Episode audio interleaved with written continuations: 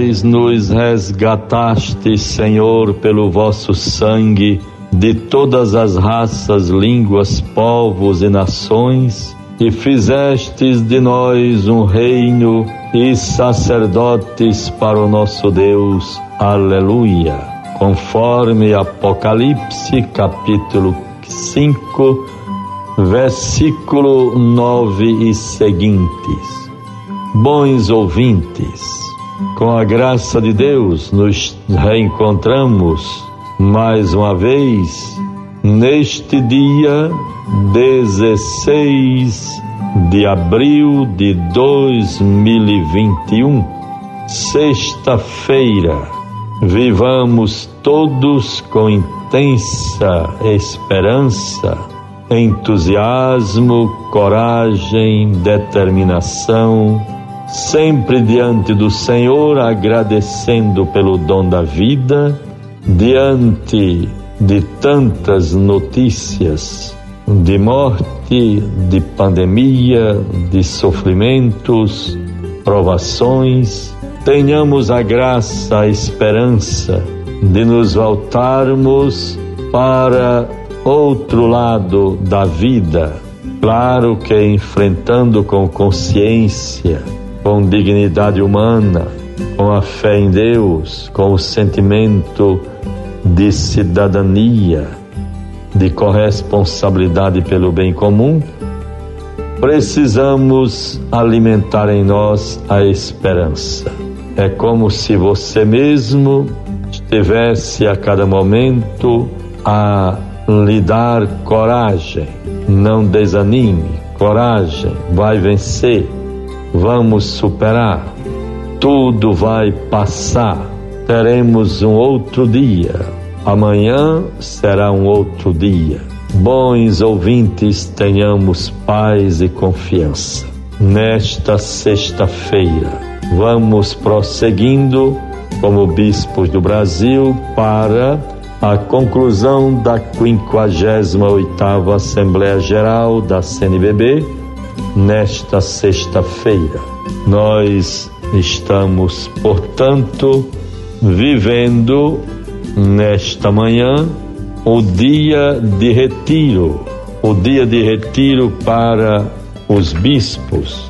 Normalmente acontece assim, o dia de retiro para nós, pregações, reflexões, momento de espiritualidade profunda para todos nós, com a graça de Deus.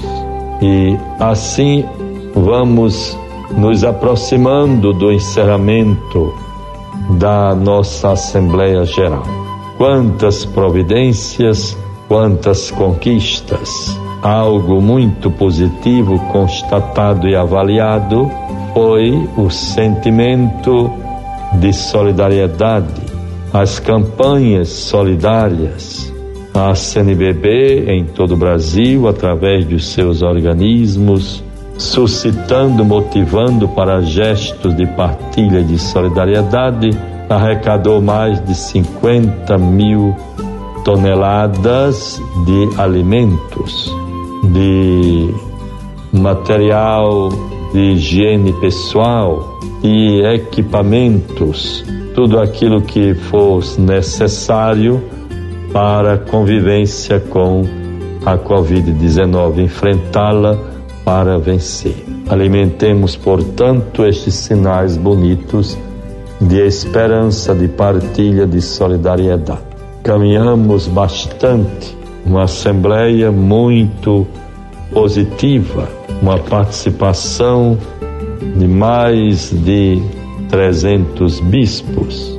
E assim vamos nos preparando para continuarmos a vida da nossa igreja com todo zelo, atenção, vivência da nossa fé.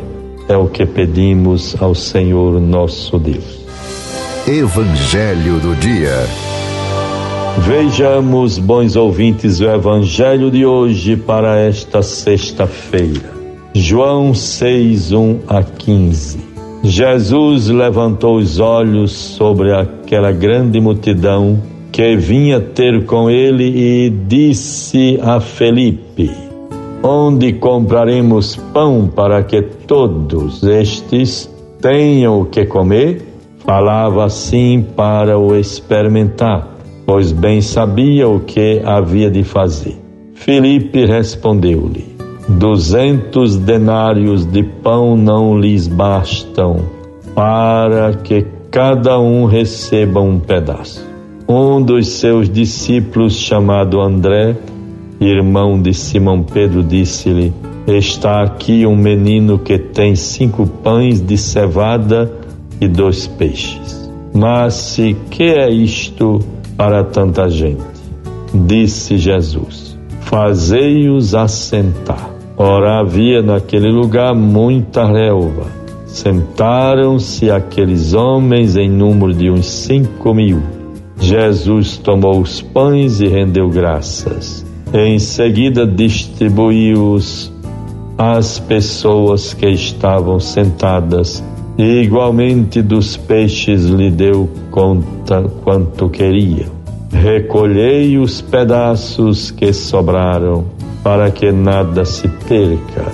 Eles os recolheram e dos pedaços dos cinco pães de cevada que sobraram, encheram doze cestos.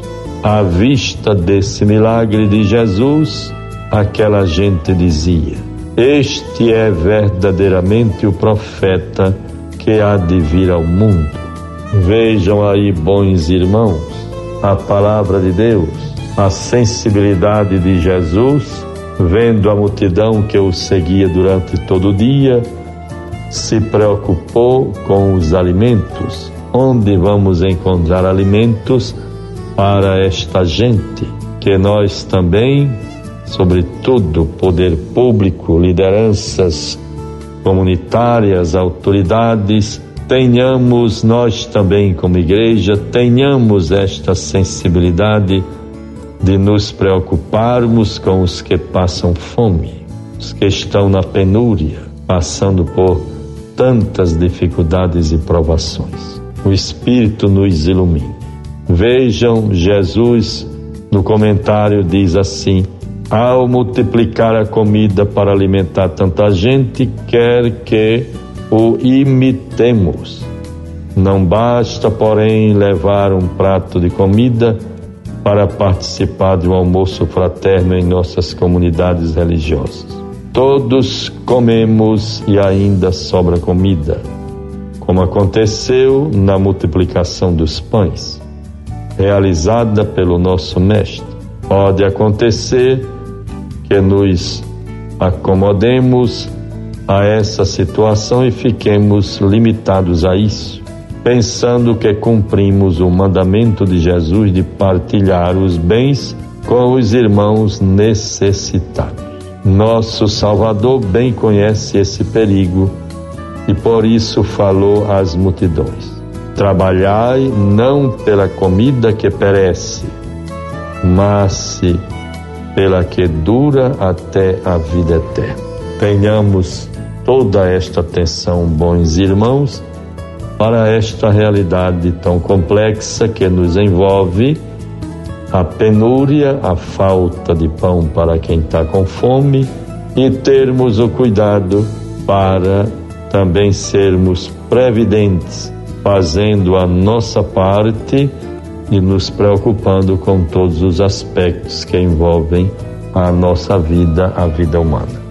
Em nome do Pai, do Filho e do Espírito Santo. Amém. Você ouviu a voz do pastor com Dom Jaime Vieira Rocha.